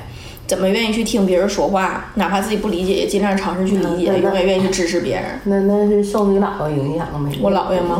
我姥爷那样人吗？嗯，姥爷比较温柔。那我没告诉你吗？我岁数小，我亲你姥吗？你你姥爷就给我讲道理，你姥爷爱讲道理，好为人师也是。我姥年轻时候漂亮吗？你姥不漂亮，但你姥白。姥长得不好看，我还说过你姥爷呢，我说，我我我说爸，哎，你怎么找我妈呢？你长得这么这么好看，这么帅，我妈长得这么丑，你你怎么那什么能跟我妈呢？他俩是不是有爱情？脾气还不好。你姥爷说啊，你你妈对老人好。感觉这口音有点像大连那边的，对不对？那时候我姥这一辈人啊，也净忙乎家庭了，那可不是，也没说享受一下青春。是你姥社交爱好，那辈那那辈人更享受不着青春。嗯。来这边可艰苦了，连个房都没有，给那一堆男的租那什么玩意儿，大敞篷。那你说像咱还讲究个什么兴趣爱好啥的，对吧？支撑自己精神世界。我姥我姥有啥兴趣爱好吗？你姥的兴趣爱好就喝酒，你姥是兴趣爱好就做做家务，挺好，挣钱，传承了。不吃，一人一半，吃吧吃，吃吧吃吧吃吧。我姥和我姥爷做过让你啥印象特别深刻的事吗？就让你特别感动啊！你看你姥哈，他们对你姥印象都不好，然后嗯，你就你就你你姨他们对你姥印象都不好，嗯，然后我就我就那什么，因为你姥对你好。你看你姥爷脾气好哈，嗯，记着两回事儿，一回是七八岁八九岁那时候，那什么。让我看水壶，看水壶完了回头，小孩儿谁能记得那事儿光顾玩儿，就把那个那个炉子给气灭了。嗯。那时候不烧煤球嘛，那天晚上气灭了，再再再点，可能就不好那什么。煤气中毒。不是不不好烧，费劲吗，还得劈柴干啥的。嗯。完了，你姥爷就就就那什么生气，打我呀？是怎么回事儿呢？然后，嗯。完了，你姥爷不愿意了啊，孩子还多大点儿？怎么就那什么？你姥呼着我。嗯。啊，还有一回，不什么事儿来的？完，你姥姥呼着我，然后我的印象特别深。还有还有一个什么事儿来的？我忘了。就就这个小着玩这事儿，我记着可清楚了。我谁没跟说，我就跟你说过。但这事儿我一直记着。就其实能听出来，这个佳玉跟妈妈聊姥姥，呃，但其实妈妈对于姥姥的印象，这个感情是很复杂的。她说她舅、她姨对姥姥的这个印象都不好，然后讲了两次印象很深的被姥姥就被她妈妈打的事儿，妈妈生气的事儿。这可能也是很多亲子关系的。常态就不是都是美好的故事，对吧？唠个稍微有点冒犯性的，你感觉我姥跟我姥爷如果要打分的话，算是合格的父母吗？你愿意给他俩多少分？妈妈沉默了。算合格。六十。嗯。但也不愿意更多了，是不是？我觉得妈妈这个沉默也是。有很多的情感在里面的。玩那个不知道。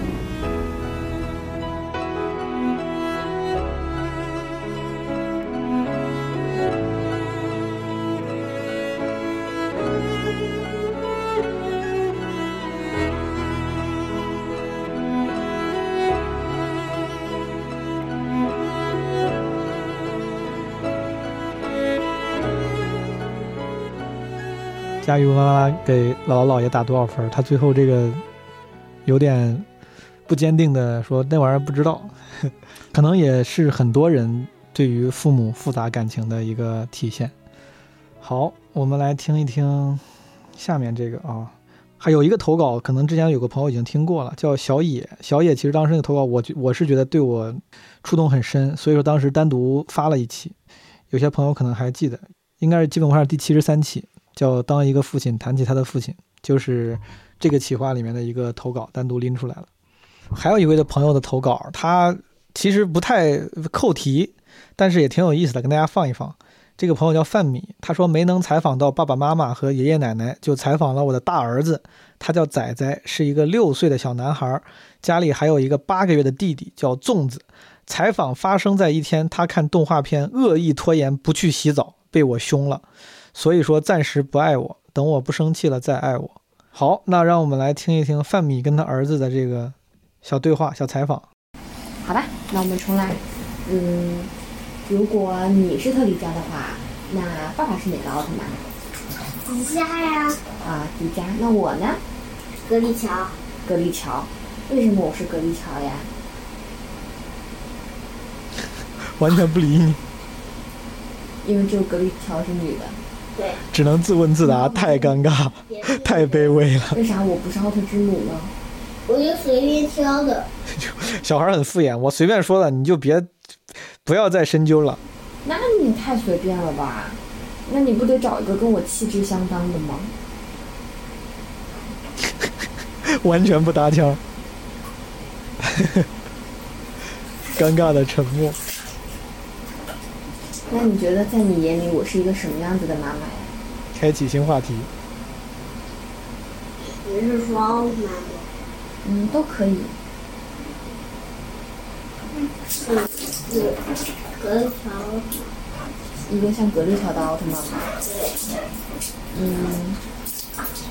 那你觉得我平时凶不凶啊？凶。凶啊！女的都不凶的，那奥特战士女的。啊，那奥特战士的女的都不凶，那我凶怎么办呀？你就不当。我就不当奥特曼。因为妈妈太凶了，被开除奥特曼级。那你觉得我爱你吗？有时候我觉得你。有的时候，那什么时候你觉得我不爱你呢？比如说你凶我。啊，我凶你的时候我就不爱你啊。对。那你觉得你不讲道理的时候，那如果我爱你，我应该怎么办呢？这个问题对于一个小孩来说，多少有点复杂了，感觉。那你不讲道理的时候，你觉得如果我爱你，我应该怎么办呢？不知道啊。不知道啊。那你都不知道的事儿，你让我怎么办呀？那你不讲道理呀？我你不讲道理的时候，如果你觉得我爱你，我应该怎么办？这个这个句式太复杂了，你就问：如果你不想让我凶你，那我要你想让我怎么对你，对吧？这个是不是应该更清晰一些？那你觉得爸爸凶吗？凶啊！那你那你觉得他爱你吗？爱呀，就是凶的时候不爱。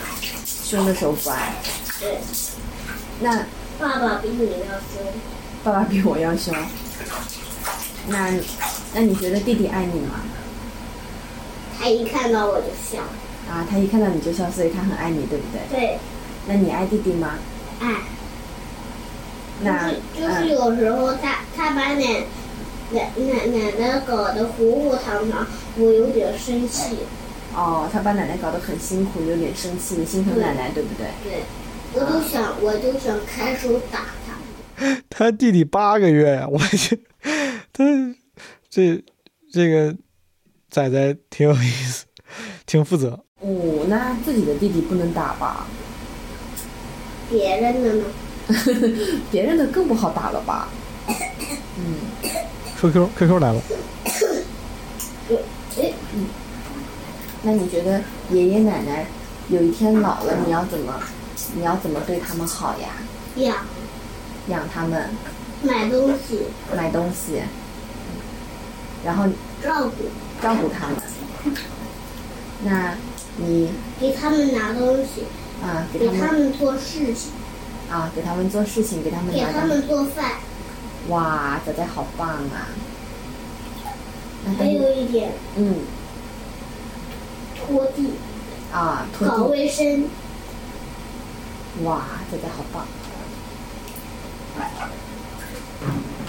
那爸爸妈妈有一天老了，你会照顾我们吗？会呀。那你怎么照顾我们呢？我也不。给爷爷奶奶拖地、做家务、打扫卫生，给爸爸妈妈，嗯，不知道，not sure。帮你们拿一点东西。帮我们拿一点东西。对，拿东西。嗯。他可能不知道一个答案可以用第二次。其实你不需要为我们做任何的事情，我们都爱你。给你买，给你们俩买东西。你看，这就是礼尚往来，这边说都爱你，那边说好好好，给你买，给你买。那我提前谢谢你呀。要记得爸爸妈妈永远爱你哦，就算我们凶你，知道吗？感觉催眠，你是在催眠吗？那爸爸妈妈也会努力不凶你，但是你有的时候你不讲道理的时候太固执了，所以爸爸妈妈只能很严厉的跟你讲道理。也希望你能理解我们，好吗？现在理解不了，对吗？觉得爸爸妈妈太凶了，好委屈哦，我的仔仔。但是妈妈还要再强调一次，爸爸妈妈无论什么时候，即使我们在凶你，我们也很爱你。仔仔回头发了 QQ 空间说：“今天我妈 SUV 我。”如果你有任何的觉得我们做的不对的地方，也欢迎你随时告诉我们，好吗？我爱你呀，小仔仔。小孩能听懂这个吗？如果如果你觉得有任何做的不对的，欢迎你随时告诉我。感觉要走一个流程，他是不是不太知道怎么走这个流程？到办事大厅说：“哎，你好，同志，这个我有一些意见需要反馈啊。”啊，那边说：“你先填个表啊。”啊，别理我，别理我，这很温馨。这个录音当然很温馨，我当时觉得太可爱了。我就是无聊，大家原谅我。你都不说爱我，是因为现在不爱我吗？我我前面实在太太太……那你前面有时间是太太太太太过分了。说好一集，为什么又要看一集？而且还赖在那里不走，你是不是很过分？好可爱。后来那个范米还发了另外一个，他们应该是重归于好之后的录音。那你爱我吗？爱有多爱？很爱。很爱是多爱？爸爸也爱。爸爸也爱，有多爱？也是和你一样。也是和我一样。那我们，我们，我们还是排在弟弟后面吗？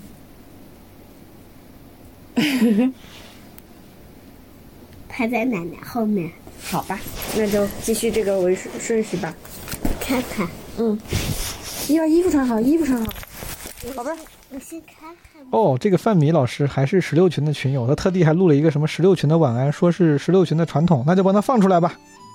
毛书记晚安，毛书记晚安，十六群的宝贝们晚安，十六群的宝贝们晚安，谢谢我的仔仔。哦哦，谢谢我的仔仔。月到中秋分外明，站在水边望月亮，月亮下面是故乡。月光揉在江水里，想起爷爷的声音。今年天气冷得早，秋风轻轻绕我心。月亮，月亮，我问你，今天你多大年纪？什么时候我已好了，朋友们，谢谢你收听这期的基本无害。希望这期里面这些温馨有趣的故事对你有一点帮助。也希望你不要忘了，有空的时候可以多跟自己的家人聊聊天啊。如果能顺便记录下来，那就更好了。不管发不发，自己留着也都是非常宝贵的财富。如果你喜欢这期基本无害，可以点赞、评论、分享啊，什么打个五星之类的。如果你还没有加基本无害的听友群，可以加微信“基本无害二零二二”，加我们的人间观察群。再次感谢石头科技对这期基本无害的支持。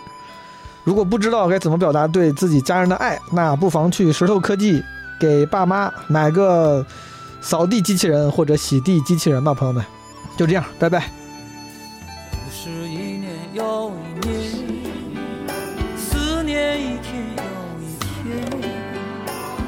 方的人，你是否依然儿时的容颜？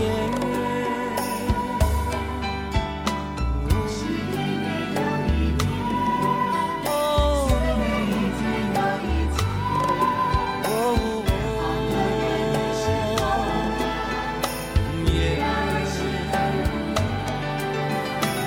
月亮，